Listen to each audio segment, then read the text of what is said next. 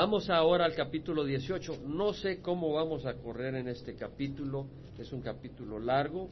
Eh, pudiéramos narrarlo, leerlo, porque lo vamos a leer. Pero hay tanto. Ha sido difícil para mí concentrarme. Es un capítulo que se lee, es fácil de leer, es interesante, es emocionante. Pero hay tanto que está pasando. Y algo que quisiera compartir en el capítulo 18 Empezamos donde dice que sucedió que después de muchos días la palabra de Jehová vino a Elías en el tercer año diciendo, ve, muéstrate a Acab y enviaré lluvia sobre la faz de la tierra. Y Elías fue a mostrarse a Acab y el hambre era intensa en Samaria. Vemos que Dios le dice a Acab, ahora voy a enviar lluvia, voy a calmar la hambruna que hay. Vemos que Dios tiene control absoluto sobre la lluvia. Manda sequía, y ahora por su propia, por su propia palabra, Él va a quitar la sequía, va a mandar lluvia. Y yo creo que es pertinente no ignorar lo que ha pasado recientemente, lo que hemos visto recientemente. Dios llama la atención al pueblo de Israel a través de una sequía. Él quiere llamar la atención, que se arrepientan, que dejen de adorar a los Baales, porque son ídolos muertos, ídolos vanos, y que se vuelquen al Dios verdadero. Había mandado Dios siervos, pero no escuchaban. Estaban en idolatría y seguían en idolatría. Y Dios viene y les llama la atención a través de una sequía. Yo quiero que tú sepas que Dios a través de la historia ha usado eventos naturales, que aunque sean naturales, Dios controla todo porque todo está bajo el control de su palabra. Todo está bajo control de su palabra. Tú no pudieras existir porque Él sostiene todo por el poder de su palabra. Tu propio hálito está sostenido por la voluntad del Señor. Vimos en Sodoma y Gomorra cómo Dios lanzó fuego, azufre sobre esas ciudades. No era Israel, no era el pueblo de Israel, pero todas las naciones le pertenecen a Dios. Dios ha escogido a Israel para traer al Mesías y ahora ha enviado el Evangelio a todo el mundo. Pero todo el mundo es responsable ante Dios porque Dios es su creador. Y vemos que Sodoma y Gomorra fueron juzgadas por su maldad. Vemos que Egipto fue juzgado con plagas por su resistencia a la voluntad de Dios. Vemos que Moab fue destruida de acuerdo a la palabra de Dios. No era una nación israelita, Usted va a Sofonías, uno de los profetas menores, en Sofonías 2.8.9, puede leer la ira de Dios contra Moab, puede leer la ira de Dios contra Nínive, puede ver la ira de Dios contra Babilonia, naciones que no son Israel, pero que recibieron el juicio de Dios. En Nahum 1, 7 al 8 dice la palabra, bueno es Jehová una fortaleza en el día de la angustia y conoce a los que en él se refugian. A los que en él se refugian, yo veía un anuncio cuando estaban mostrando, bueno, no un anuncio, sino un cartel en Nueva Orleans, eh, cuando estaba viniendo el huracán que decía, Katrina, ten misericordia de nosotros. No decía, Dios, ten misericordia de nosotros. No decía eso. Esa resistencia. Dice, bueno es Jehová una fortaleza en el día de angustia y conoce a los que en él se refugian, pero con inundación desbordante pondrá fin a Nínive y perseguirá a sus enemigos aún en las tinieblas. Dios es un Dios de juicio. En Romanos 13, 14, Pablo, hablando de los gobernadores, dice, si haces lo malo, teme, porque no, vano, no en vano lleva la espada el gobernante, pues ministro es de Dios, un vengador que castiga al que practica lo malo. Es decir, Dios ha establecido autoridades. Las autoridades que hay en las naciones, Dios espera de ellas que ejerzan juicio. Dios espera de ellas que paren el mal. Dios espera de ellas que hagan justos juicios, que defiendan al débil, que castiguen al malvado. Dios espera eso. Pero vemos que ahora al mal se le llama bien y al bien se le llama mal. Definitivamente la justicia aún en este país está pervertida. Tuve la oportunidad, lamentablemente, hace dos semanas de experimentar la perversión de la justicia, clara y sencillamente no entro en detalles, pero una perversión total, donde las personas que estaban buscando justicia fueron rechazadas porque eran seguidores de Cristo, así como lo oye.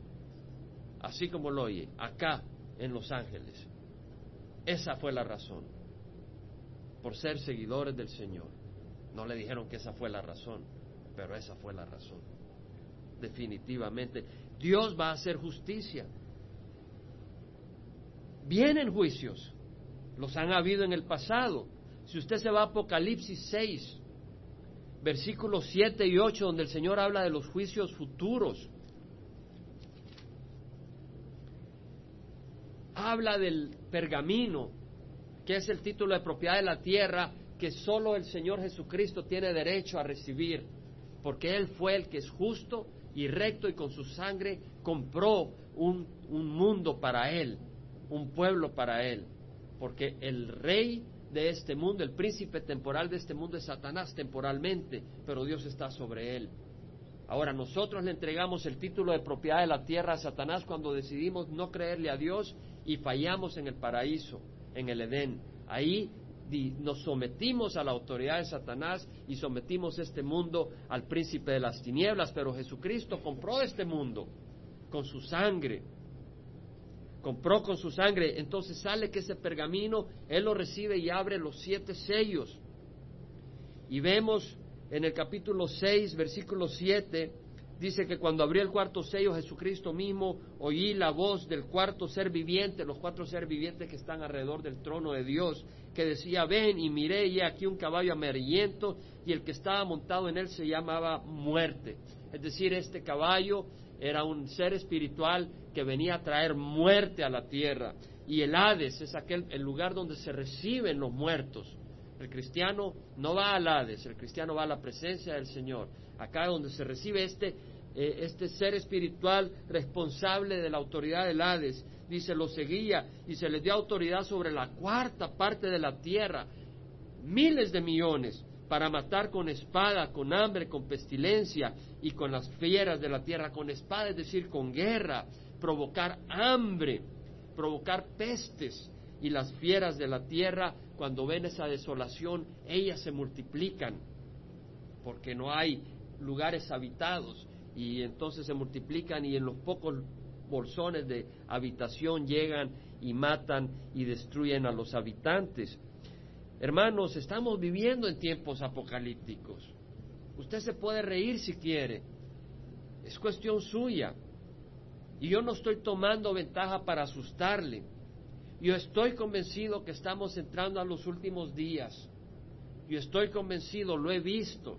Recuerdo cuando yo recibí al Señor en 1984 y el pastor en la iglesia bautista donde yo iba hablaba de la, de la comunidad europea que iba a surgir como un poderío porque estaba profetizado y que iba a ser una economía fuerte, Estados Unidos iba a menguar y de ahí iba a salir todo ese anticristo y todo ese sistema que iba a dominar al mundo. Yo lo oía un poco eh, escéptico y leía la Biblia y bueno, trataba de entender porque acababa de recibir al Señor.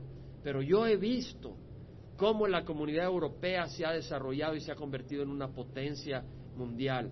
Ahora la Biblia habla de 10 naciones y la gente dice ahora son 25 naciones. Yo en Cuba hablaba con un europeo cuando estaba en migración y entonces yo empecé a, dar testimonio, empecé a testificar ahí, a compartir. Y este europeo me dice, pero son 25 naciones. Le dije, te equivocas, mi amigo, porque si bien la comunidad europea son 25 naciones, la comunidad europea occidental son 10 naciones y son las que tienen el poder militar dentro de la, comunidad europea total. Son 10 naciones, tal como profetiza Daniel. Está claro. Entonces, vemos que estamos en tiempos apocalípticos. Estaba leyendo las noticias hoy. Ayer Nelson en la reunión de oración me dice son miles los muertos. Bueno, yo no he querido aceptar esa cifra todavía hasta que vea que viene de fuentes fidelignas, no que Nelson no sea fideligno, pero digo que la fuente que da la información sea fideligna, porque han dado comentarios informales, estimados informales, y claro, eso no quiere decir que no sea no quiere decir que esté mal, pero no, no tiene el peso de una autoridad del gobierno federal. Hoy sí leí que el gobierno federal dice que son miles de muertos, se predice. Estaba leyendo, dice, voy a leer algunos artículos en CNN hoy en la mañana, dice, Nueva Orleans, Luciana. Las autoridades no han podido calcular el número de muertos, de personas muertas en, el, en la destrucción del huracán Katrina que pasó por la costa del Golfo. Pero el secretario, esta es la fuente fideligna, de Servicios de Salud y Humanitarios, Michael Levitt, dijo a CNN que es evidente que la cifra está en los miles. Cientos de personas todavía están luchando, buscando comida, agua y una manera para salir de la ciudad. El sargento Nicolás Stahl de, del, ah, que es oficial de la, de la oficina de Homeland Security, o sea, de la, de la protección y de la seguridad del, del, país y de la preparación para la emergencia, dijo el domingo.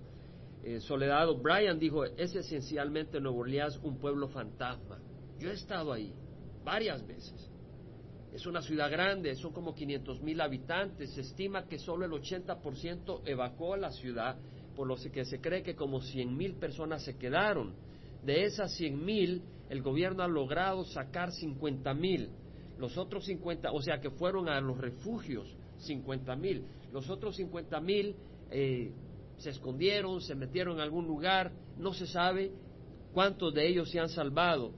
Decía el alcalde, bueno, si se salvaron 5%, si se murieron 5%, solo ahí hay 2.500 muertos.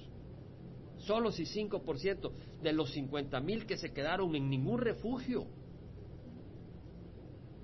Y dice el, el, general de la Armada, Russell Honor, eh, que es el comandante militar a cargo de los, de los esfuerzos de rescate, dice que después de que eh, las evacuaciones sean, completas o estén a punto de completarse, FIMA, que es el organismo que actúa en estas situaciones, tiene que estar lista para recolectar los cuerpos de los muertos que están en las calles o en el agua para prevenir una diseminación, una epidemia de enfermedad.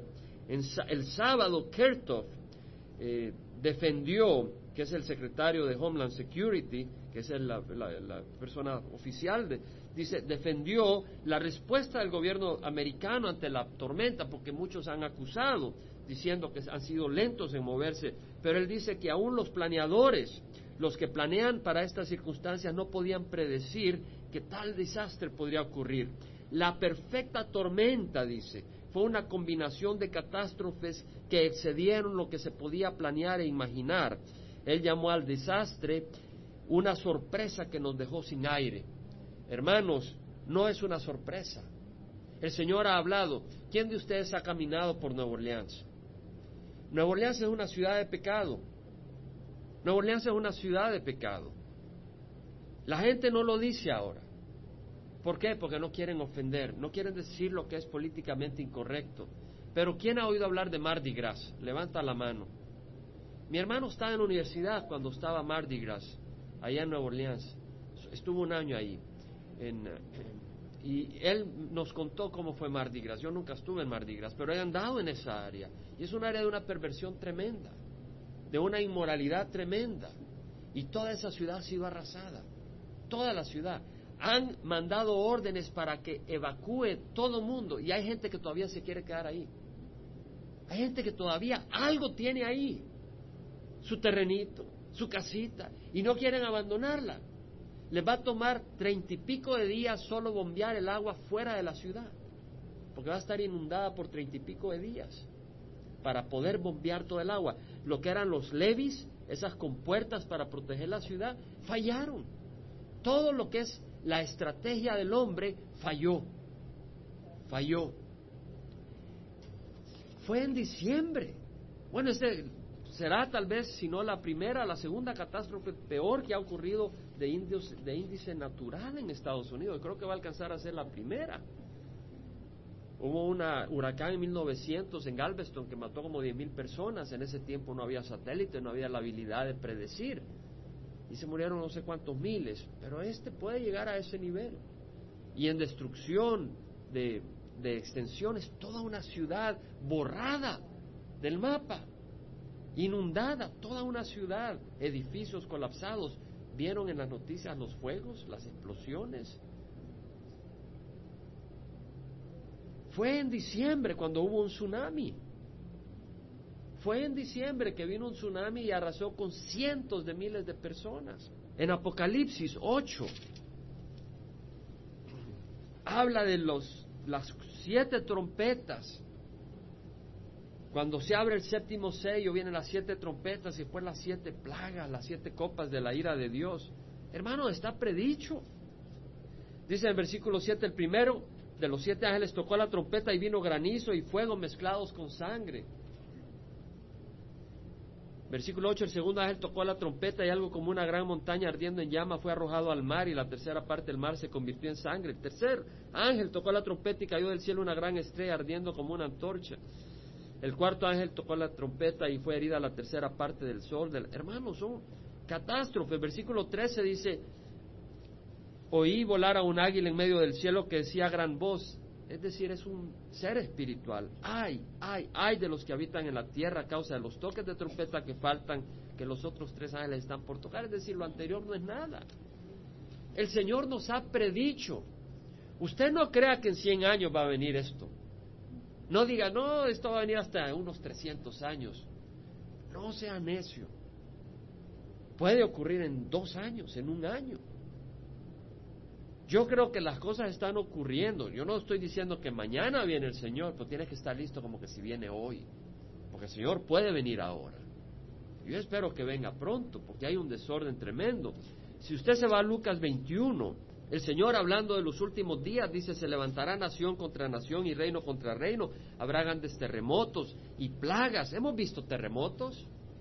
Hemos visto plagas. El SIDA, despertémonos, o ya nos, se nos endureció el corazón. Más de 50 millones de personas han muerto por el SIDA. Y muchos más están contagiados con el AIDS, con el SIDA. Muchos más.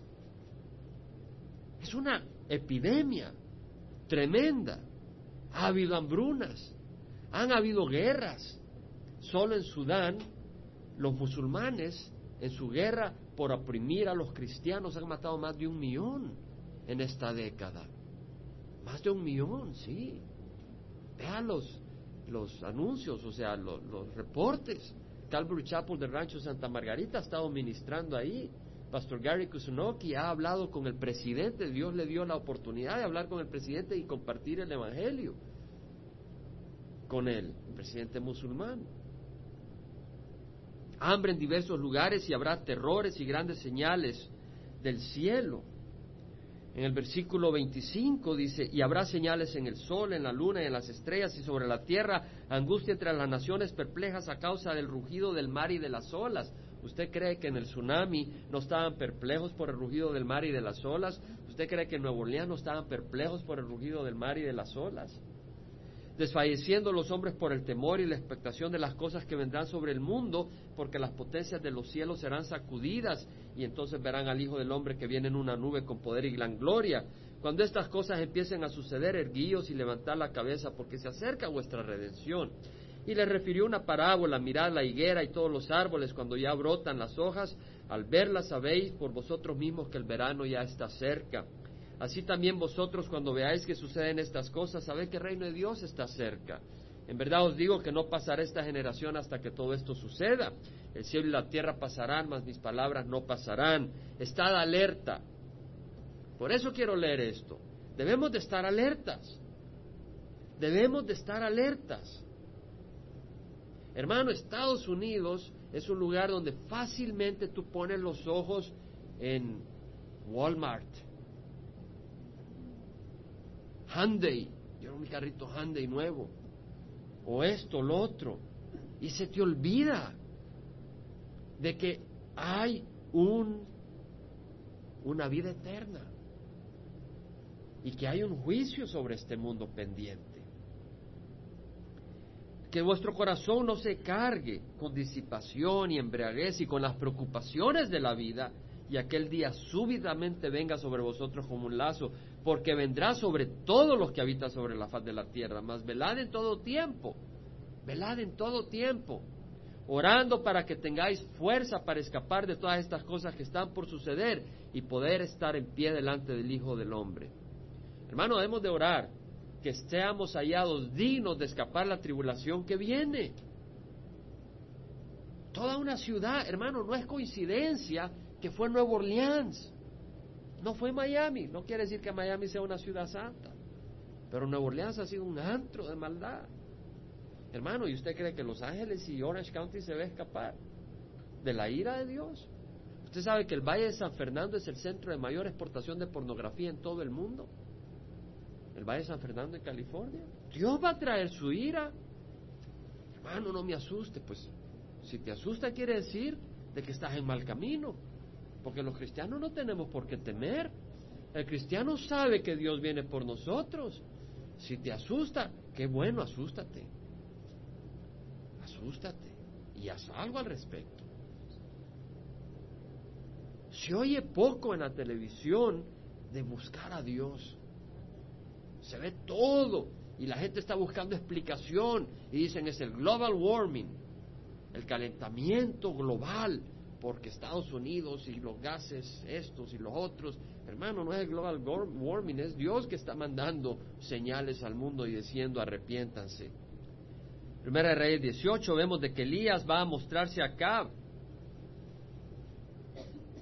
Y el hambre era intensa en Samaria. Y Acab llamó a Abdías, que era mayordomo de la casa. Su mayordomo, era el encargado de sus pertenencias, del palacio. Y Abdías temía en gran manera a Jehová. Pues sucedió que cuando Jezebel destruyó a los profetas de Jehová, Abdías tomó a cien profetas y los escondió de cincuenta en cincuenta en una cueva y los sustentó con pan y agua. Es decir, este Abdías, a pesar de que Jezabel, Jezabel había tratado de destruir a los profetas de Jehová, él arriesga su vida. Hay veces que tienes que arriesgar tu vida para servir al Señor. Y los escondió y los alimentó. Y Acab dijo a Abdías, ve por la tierra todas las fuentes de agua y a todos los valles, quizá hallemos hierba y conservaremos con vida los caballos y los mulos y no tendremos que matar parte del ganado. No había alimento para el ganado, se estaban muriendo de hambre, estaban flaquitos. Dice, busca donde haya una fuente de agua, un riachuelo, ahí tiene que haber algo de grama, monte y alimentamos a los mulos y a, a los caballos para que tengamos caballos, no tengamos que destazarlos todo y comérnoslo, porque tampoco nos conviene. O sea, esos animales que sirven para carga, para esto, para defensa. No podemos llegar a ese nivel. Y dividieron la tierra entre ellos para recorrerla. Acab se fue por un camino, Abdías se fue por otro camino. Y estando Abdías en el camino de aquí, Elías le salió al encuentro, porque Dios lo había enviado. Y Abdías lo reconoció y cayó sobre su rostro y dijo, ¿eres tú Elías, mi señor? Lo reconoció. Y él le respondió, yo soy. Ve, di a tu señor, aquí está Elías. Y él dijo, ¿qué pecado he cometido que entregas a tu siervo en manos de acá para que me mate? Bueno, solo le dijo, dile que yo estoy acá. ¿Por qué, ¿Por qué te va a matar el rey?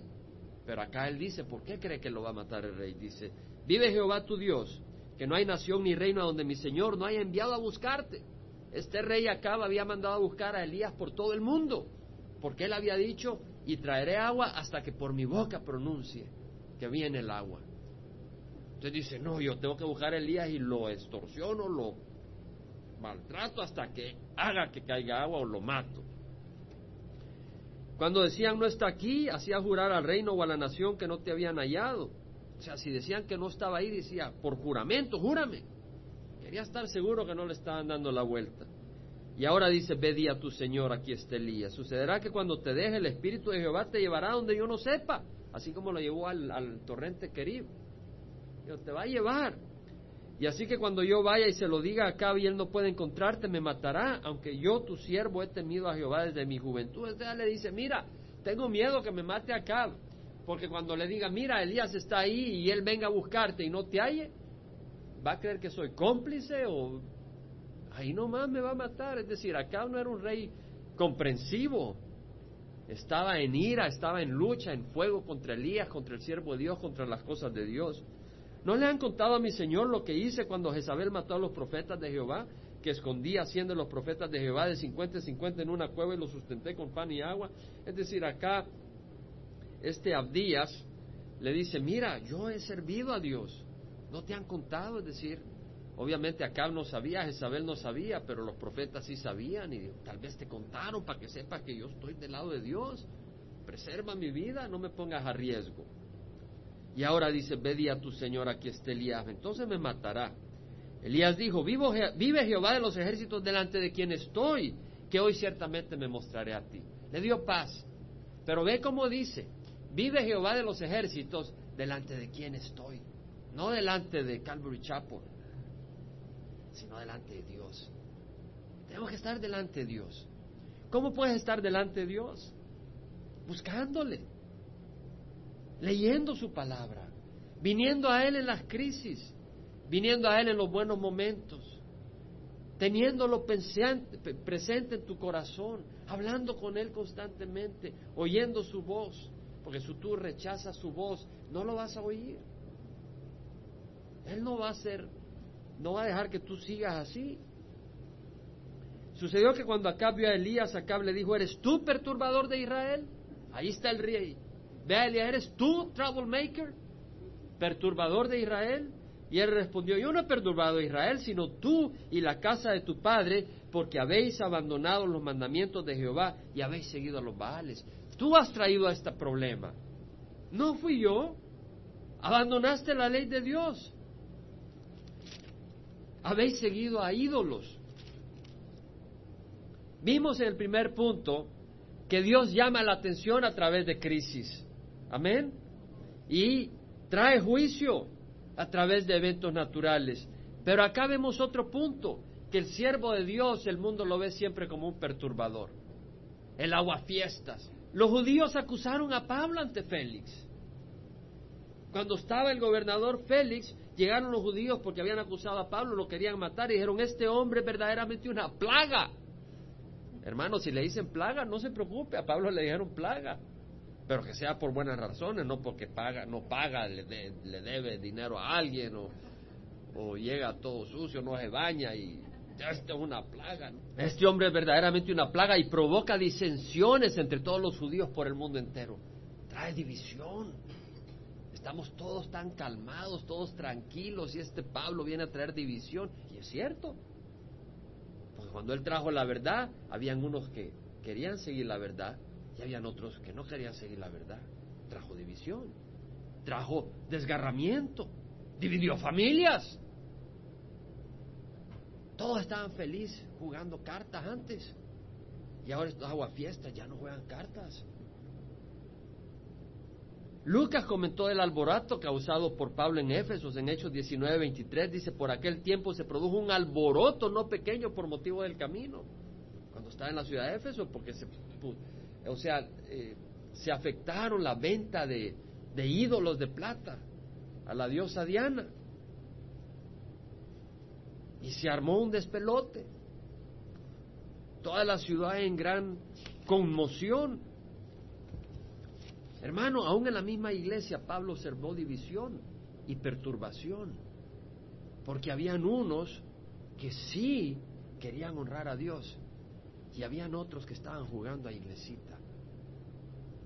En 1 Corintios 11, 18, 19, Pablo dice, oigo que cuando reunís como iglesia hay división entre vosotros, y en parte lo creo, porque es necesario que entre vosotros haya bandos, a fin de que se manifiesten entre vosotros los que son aprobados. ¿Quieres que te diga algo? En esta congregación hay bastante unidad, pero están las semillas de división. Las semillas de división están en cada corazón de nosotros si no somos cuidadosos. Porque si nosotros no somos cuidadosos de que Jesucristo tenga el centro y la posición que le corresponde, vas a entrar en problemas con aquel que está buscando servir a Dios en espíritu y verdad. Y entra el rumor, entra el descontento. Ya viste el otro y el otro, y lo que pasa es que es un conflicto entre el que quiere servir a Dios y el que quiere jugar a iglesia. Van a haber divisiones, van a haber problemas. Jesús nos advirtió, no penséis que vine a traer paz a la tierra, dijo Mateo 10, 34 al 38. No penséis, troublemaker, Jesús fue un troublemaker. No penséis que vine a traer paz a la tierra, no vine a traer paz sino espada. Vine a poner al hombre contra su padre, a la hija contra su madre, a la nuera, como que si necesita más combustible, contra su suegra. Y los enemigos del hombre serán los de su propia casa. Y luego dice el Señor, el que ama al padre o a la madre más que a mí, no es digno de mí. El que ama a su hijo o a la hija más que a mí, no es digno de mí. Y el que no toma su cruz y me sigue, no es digno de mí. Jesús dijo que va a haber conmoción, que va a haber problema, que va a haber perturbación. Así que, hermano, si por las razones correctas te consideran perturbador de la paz en la familia o en la iglesia, no te preocupes, Jesús ya lo dijo. Martín Lutero fue perturbador de la paz en la iglesia católica en ese tiempo. ¿Por qué? Porque estaban negociando. Tú venías y pagabas. Y entonces te daban créditos perdón de los pecados. Se había convertido en un negocio. Hermano, tus pecados no se borran con dinero, sino con la sangre de Jesús. Pero él fue considerado un problemático. Jesús fue considerado un problemático. Lo colgaron en una cruz. Ahora pues envía a reunir conmigo a todo Israel en el monte Carmelo junto con 450 profetas de Baal y 400 profetas de la cera que comen a la mesa de Jezabel. Reúnelos a los profetas de Baal. Vamos a tener un showdown, vamos a tener un encuentro. Vamos a ver quién es Dios. Y acá envió mensaje a todos los hijos de Israel y reunió a los profetas en el monte Carmelo, 40 millas al noroeste de Samaria, a 40 millas al norte de la capital. Ahí reúne a los profetas, lleva a sus profetas idólatras, profetas de Baal. Y Elías se acercó a todo el pueblo y dijo, ¿hasta cuándo vacilaréis entre dos opiniones? Si Jehová es Dios, seguidle. Y si Baal, seguidle a él. Pero el pueblo no le respondió ni una palabra. Fíjate que no dijo Jehová es Dios. Tampoco dijeron Baal es Dios. No querían exclusividad. No le daban la exclusividad a, Jehová. Querían compartir, querían tener dos dioses. Querían tener Jehová, querían tener a Baal. Israel vacilaba entre Jehová y Baal. Muchos descansan en Jesús y buscan a Jesús los domingos. Vamos a la iglesia, vamos a misa, vamos al servicio. Pero durante la semana descansan en otro Dios para sus negocios. La astucia, la maldad. Van a la iglesia para que Dios les ayude, les bendiga. Pero durante la semana su Dios no es Dios, es su, artimañas.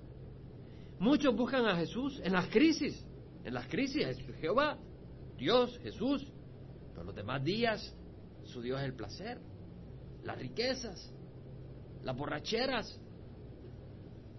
Tú no estás engañando a Dios, estás engañando a ti mismo. Muchos claman a Jesús por un favor. Señor, yo quiero este carrito, quiero esta casa, quiero este trabajo. Y si el Señor no te lo da, quiero esta muchacha, me quiero casar con esta joven. Ya le viste las pestañas. Pero cuando ya Dios no te ayuda a buscar el horóscopo, tal vez el horóscopo, pasas por State Brothers y ver el horóscopo y te lo agarras. Buscas santeros, curanderos, agarras santos, porque ya Jesús no te respondió, tal vez San Cristóbal. Buscas otra iglesia, no, hay Calvary. Llevo seis meses y no me sale mi carrito. Buscas otros grupos religiosos. No, a lo mejor voy a ir a esta iglesia. O le das la espalda a Jesús por completo, porque no te dio lo que querías. Estás vacilando. Y Dios no comparte su gloria con nadie. Así que Elías dice que nos den pues dos novillos, que escojan un novillo para ellos y lo despedacen y lo coloquen sobre la leña, pero que no le pongan fuego debajo. Y yo prepararé el otro novillo y lo colocaré sobre la leña y no le pondré fuego. Es decir, dice, vamos a ver quién es Dios. Vamos a decidir quién es Dios. Que agarren un novillo, lo despedacen, lo pongan sobre el altar a Baal, pero no le echen fuego. Si va a ser Dios, si Baal es Dios, que caiga fuego de Dios. Y además, para ellos Baal era el Dios del fuego, el Dios del relámpago, el Dios de las cosechas, el Dios del agua, de las tormentas, y estaban en sequía, no habían comida. O sea que su mismo Dios les estaba fallando. Entonces invocad el nombre de vuestro Dios, y yo invocaré al nombre de Jehová, y el Dios que responda para fuego, ese es Dios. Y todo el pueblo respondió, buena idea, la idea es buena. Queremos ver milagros, queremos ver un show. Queremos ver fuego del cielo. Yo te aseguro que si vamos al centro de Santa Ana y preparamos una situación como esa, todo el mundo llega. Todo el mundo. Salen de las playas, salen de jugar, salen de las cantinas a ver el show. Porque la gente está dispuesta a ver un show religioso, pero no está dispuesta a obedecer al Señor. El pueblo de Israel estaba dispuesto a ver milagros, pero no estaba dispuesto a caminar en obediencia al Señor. Isaías dice, aquí no se ha cortado la mano de Jehová para salvar. Pero el pueblo está buscando su propia maldad. Todos nosotros, dice Isaías 53.6, nos descarriamos como ovejas nos apartamos cada cual por su camino. Ese es el problema. Dios, claro, ¿viste cómo se abrió el mar rojo? ¿Viste los diez mandamientos, Charles Heston? ¿Viste? Maravilloso, vamos todos a ver. Unas cervecitas, unas tecate. Y ahí estás disfrutando unas carnitas. Todo es muy maravilloso, pero sigues por tu propio camino. Sigues por tu propio camino. Elías dijo a los profetas de Baal, escoged un novillo para vosotros y prepararlo primero, pues sois los más. Invocad el nombre de vuestro Dios, pero no le pongáis fuego. Entonces tomaron el novillo que les dieron y lo prepararon e invocaron el nombre de Baal desde la mañana hasta el mediodía, diciendo, oh Baal, respóndenos. Pero no hubo voz, ni, no hubo ni, ni nadie respondió y danzaban alrededor del altar que habían hecho. La palabra danzar acá puede significar que se paseaban, saltaban, algunas iglesias andan saltando para ver si Dios les escucha. Una desaltación, de saltar y saltar. Jumping jacks. Y sucedió que ya al mediodía Elías se burlaba de ellos y decía, clamad en voz alta, pues es un Dios. Tal vez estará meditando. O sea, tal vez está tan concentrado que no te oye. Se estaba burlando. Porque nuestro Dios puede oír a Salvador ahí en Laguna Hills y me puede oír a mí en Santana o en Orange. Pero el Dios de los paganos es imaginación y lo hacen a la, a la imagen del hombre. Dice, hey, tal vez está meditando o se habrá desviado. ¿Saben lo que quiere decir? Está en el baño. Eso es lo que quiere decir, porque uno se desviaba de su camino para hacer sus necesidades. ¿Se acuerda cuando Saúl, cuando Saúl se desvió y entró a la cueva para hacer sus necesidades? Eso es lo que quiere decir. Está en el baño alcancen el papel o estará de viaje. Se fue con hermano Jaime a Cuba.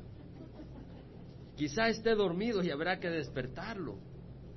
Y gritaban a grandes voces, hermano, se sajaban según su costumbre con espadas y lanzas hasta que la sangre chorreaba sobre ellos. Se empezaron a rajar, a sangrar, para ver si aplacaban la ira de Baal. Decía, Baal no nos está oyendo tenemos que hacer un sacrificio, una penitencia, tenemos que maltratar el cuerpo para que nos escuche nuestro Dios.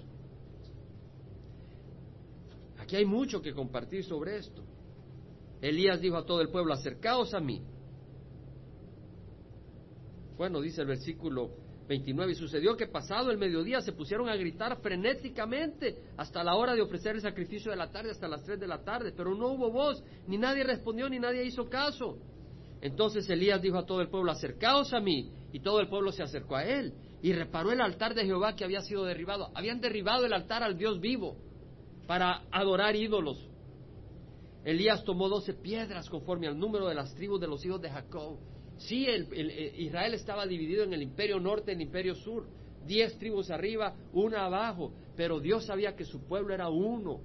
Y Elías sabía que el pueblo de Israel era uno de doce tribus para un Dios que debería estar unido. Así que él agarra doce piedras, como quien dice, Jehová es el, Dios de todo Israel, porque él lo ha escogido. Hizo una zanja alrededor del altar, suficientemente grande para contener cuatro galones de agua. Dispuso después la leña, cortó el novillo en pedazos y lo colocó sobre la leña. Y dijo, llenad cuatro cántaros de agua y derramadlo sobre el holocausto y sobre la leña. Es decir, échale agua al holocausto. Porque para que veas que no es accidente, no es que se calentó un poco la piedra y de ahí, como los incendios de California, calentó un poco y se arrancó el fuego. No, échale agua. Y Dijo después, hacedlo por segunda vez, y lo hicieron por segunda vez, y añadió, hacedlo por tercera vez, y lo hicieron por tercera vez. El agua corría alrededor del altar y también llenó la zanja del agua. Estaba chorreando el agua, todo eso inundado. Y sucedió que a la hora de ofrecer el sacrificio de la tarde, el profeta Elías se acercó. No se puso a saltar, no se puso a gritar y dijo, oh Jehová, Dios de Abraham, de Isaac y de Israel, que se sepa hoy que tú eres Dios en Israel, que yo soy tu siervo y que he hecho todas estas cosas por palabra tuya. Respóndeme, oh Jehová, respóndeme para que este pueblo sepa que tú, oh Jehová, eres Dios y que has hecho volver sus corazones. Entonces cayó el fuego de Jehová, consumió el holocausto, la leña, las piedras, el polvo y lamió el agua de la zanja. Cuando todo el pueblo lo vio, se postraron sobre su rostro y dijeron, Jehová, Él es Dios, Jehová, Él es Dios. Entonces Elías les dijo, prended a los profetas de Baal, que no se escape ninguno de ellos los prendieron y Elías los hizo bajar al torrente Sison, abajo, un torrente que pasa al norte eh, del Monte Carmelo, Monte Carmel y llega hasta eh, Jezreel, el valle de Jezreel. Y ahí los degolló, de acuerdo a la palabra de Dios que había que degollar a los falsos profetas. Hermanos, vemos acá de que los idólatras estaban buscando aplacar la ira de Dios con su sangre. Dios no busca nuestra sangre. Él ya dio sangre para aplacar la ira de Dios, la de su Hijo. Amén. Él ya derramó la sangre de su Hijo para aplacar la ira de Dios. Dios no está buscando nuestra sangre. Jamás pensemos que nuestro sacrificio va a merecer audiencia ante Dios. Fue el sacrificio de Jesús en la cruz. Nunca caigamos de nuevo en el error de buscar el favor de Dios a través de nuestro sacrificio. ¿Qué es lo que quiere el Señor? Para oírnos. ¿Qué es lo que quiere el Señor? Gritar y saltar. Hay iglesias evangélicas donde se ponen a gritar y a saltar. Padre Santo. No quiere decir que uno no se anime y uno no pueda expresarse. Pero Dios no necesita que grite. Él no es sordo, hermanos. Hay iglesias donde gritan tanto que te tapan las orejas. Porque todo el mundo gritando a pulmón como que si Dios está dormido, como que si hay que irlo a buscar. No son los gritos que Dios busca para escucharte. Tampoco necesitas saltar de emoción para decir tienes el espíritu y Dios te ve escuchar. No necesitas saltar de emoción. Elías no andaba saltando, pero Elías era un hombre de Dios. Dios le dijo que iba a mandar sequía. ¿Y él qué hizo? Fue y dijo lo que Dios le dijo que dijera. Abrió sus labios de acuerdo a la voluntad de Dios. Y de ahí no llegó con pretensión a decir, ahora sale la lluvia. No, él esperó hasta que Dios le dijo. A los tres años y medio el Señor le dice, ahora ve dónde acaba y dile. Y él solo fue y le dijo. Eso era todo. Fue obediente. Entonces él siendo obediente, siendo un hombre de corazón contrito y humilde, que temblaba ante la voz de Dios, Dios le honraba su oración. Entonces Dios respondió. Isaías 59, 1, 2 dice, aquí no se ha cortado la mano de Jehová para salvar, ni se ha endurecido su oído para oír, pero vuestras iniquidades han hecho separación entre vosotros y vuestro Dios, y vuestros pecados le han hecho esconder su rostro de vosotros para no escucharos. Dios que quiere, a este miraré, aquel, aquel que es humilde y contrito de espíritu y tiembla ante mi palabra. Amén. Eso es lo que Dios quiere. Elías temblaba ante la palabra de Dios. Muchos oyen la palabra de Dios y no tiemblan, es decir, temblar no quiere decir que te pones a temblar, pero quiere decir que la honras, que la respetas, que es palabra de Dios y la obedeces. Elías dijo acá, unos cuantos versículos más, sube, come y bebe porque se oye el estruendo de mucha lluvia. No se oía nada, Pero Elías sabía que ya venía por fe. Acá subió a comer y a beber, pero Elías subió a la cumbre del Carmelo y ahí se agachó en tierra y puso su rostro entre las rodillas, una posición de dar a luz. Se sentó, puso sus piernas así, pero de, de la otra manera, como que se iba a dar luz y puso su cabeza entre las rodillas como una mujer que está dando a luz. Él iba a dar a luz respuesta a la oración de Dios. ¿Me explico? Iba a laborar. Dios, lo, Dios lo había prometido. Dios había prometido que iba a enviar el agua. Pero Dios trabaja a través de siervos. Entonces Elías era un siervo de Dios y dijo, Dios mío, tú has prometido que vas a enviar el agua, envíala, Señor. Yo ya le dije a Cab que viene el agua, ahora envía, actúa. El corazón de un hombre que dice, Señor, haz lo que has dicho que vas a hacer, hazlo, yo sé que lo vas a hacer, pero hazlo, Señor. Y dijo a su criado, sube ahora y mira hacia el mar. Y él subió, miró y dijo, no hay nada. Y Elías dijo siete veces, vuelve a mirar. O sea, fue a ver el criado y no veía, no veía nada. El cielo azul del Mediterráneo, no se veía que venía agua. Segunda vez, no hay nada. Se ponía a orar, ve de nuevo. No veo nada. Elías seguía orando. No dijo, ah, ya no va a llover. O a saber, me confundí. No, Dios lo dijo. A la séptima vez él dijo, he aquí una nube tan pequeña como la mano de un hombre sube del mar. Y dijo, sube. Y di acá, prepara tu carro y desciende para que la fuerte lluvia no te detenga. Vio un poquito, un pedacito de nube oscura y dijo, ya viene la lluvia. Y sucedió que al poco tiempo el cielo se oscureció con nube y viento y hubo gran lluvia. Acá montó en su carro y fue a Jezreel. Y la mano de Jehová estaba sobre Elías, el cual ciñó sus lomos y corrió delante de acá hasta Jezreel, a veinte millas de distancia. Le ganó la carrera a los caballos. Dios milagrosamente lo impulsó. Pero vemos acá el siervo de Dios que ora para que Dios obre según su palabra. Y vemos que Elías no actuó en base a su iniciativa. ¿Quién fue el que envió la sequía? Dios. ¿Quién fue el que dijo que se escondiera en el, en el arroyo Kerit? Dios. ¿Quién fue el que lo mandó a Zarepta? Dios. ¿Quién lo mandó al Monte Carmelo? ¿Quién lo mandó a decir que ya iba a ser el fin de la sequía? Dios, nos vamos a parar. Yo no sé dónde estás espiritualmente. Realmente no sé dónde estás. Si tú no has recibido a Jesucristo, o si tú no estás caminando en la luz del Señor, yo te invito que lo recibas hoy. Ahí donde estás. Recibe al Señor. ¿Cómo estás con el Señor? ¿Estás listo si el Señor viene o te quedarías? ¿A dónde irías? ¿A dónde irías? Hemos compartido la palabra del Señor.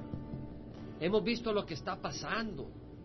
Si tú crees que yo te estoy tratando de asustar, ¿sabes qué? Yo no iba a hablar de esto. Porque no era posible tirar cincuenta y cuarenta y pico de versículos y ir sobre ellos y hablar de lo que ocurrió en Nueva Orleans, pero el Señor hizo posible todo. De alguna manera lo compaginó y terminamos a la hora. Porque cuando tú obedeces a Dios, Él se encarga de que todo caiga en su lugar. Y hemos hablado de la crisis que, que hay. Hemos hablado de la ira de Dios. Hemos hablado de la maldad del hombre. Yo te hago una pregunta. ¿Quieres, quieres realmente darle tu corazón a Jesús? ¿Quieres estar en paz con Jesús? ¿Quieres hacer negocio con el Señor? ¿Quieres hacer paz con el Señor? ¿Quieres hacer negocio con el Señor? Cierra los ojos. Yo te ruego que todos tengan los ojos cerrados. Con los ojos cerrados. Si quieres hacer paz con el Señor, solo levanta la mano para saber. Gloria a Dios. Alguien más. Gloria a Dios. Gloria a Dios. Gloria a Dios. Gloria a Dios. Gloria al Señor. Gloria a Dios. ¿Alguien más quiere hacer paz con el Señor? Aprovecha, este es el día de salvación. Gloria a Dios. Gloria al Señor. ¿Quieres poner en orden tus cosas ante Dios? ¿Quieres poner tu fe en Cristo Jesús? Pon la mano, levanta la mano si quieres levantar tu fe a Cristo Jesús exclusivamente. Gloria a Dios. Gloria al Señor. Gloria al Señor. ¿Quieres poner tu fe en Cristo Jesús? Ora conmigo, Padre Santo. Te pido perdón por mis pecados. Hoy recibo a Jesús como Señor de mi vida, como mi Salvador.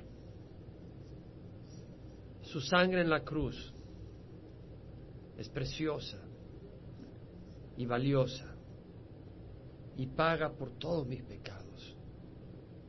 Y te doy gracias, Señor, por ese sacrificio en la cruz. Hoy te recibo, Señor, como mi Señor y mi Salvador. Dame tu Santo Espíritu para hacer el bien y rechazar el mal. Te doy gracias en nombre de Jesús. Amén. Y si usted ya conoce al Señor, con los ojos cerrados, pero desea una vez más tomar en serio su camino con el Señor, ore conmigo. Padre Santo, te doy gracias por tu palabra. Te doy gracias por tu paciencia. Te doy gracias por tus advertencias. Te doy gracias por tu amor. Hoy, Señor, te ruego que me recibas y fortalezcas llenes mi corazón para caminar en santidad y adoración. Que Jesús sea glorificado en mi vida, hoy y siempre, y se ha hallado digno de ir contigo cuando tú vengas por tu iglesia o cuando me llames personalmente antes, si así es tu voluntad. En nombre de Jesús. Amén. Padre, te damos gracias por cada persona que está en este estudio, en este servicio, los que han escuchado tu palabra y hemos adorado y glorificado tu nombre. Padre, yo te ruego que en tu gracia bendigas a cada una de nuestras vidas, de nuestras familias, de nuestros corazones. Y Señor, que te honremos siendo obedientes, sirviéndote, gozándonos en ti, Señor. Que tú seas realmente el gozo de nuestro corazón. Que tú seas quien merezca toda nuestra admiración y nuestro agradecimiento, porque tú lo mereces. Señor, protege a esta congregación, a cada uno de los que hoy entraron por esta puerta. Que nadie se vaya sin tenerte a ti como Señor y Salvador. Bendícelos, bendice a nuestra congregación, bendice a nuestros hogares. Señor, sé glorificado en todo este día, toda esta semana, en toda nuestra vida. En nombre de Jesús. Amén.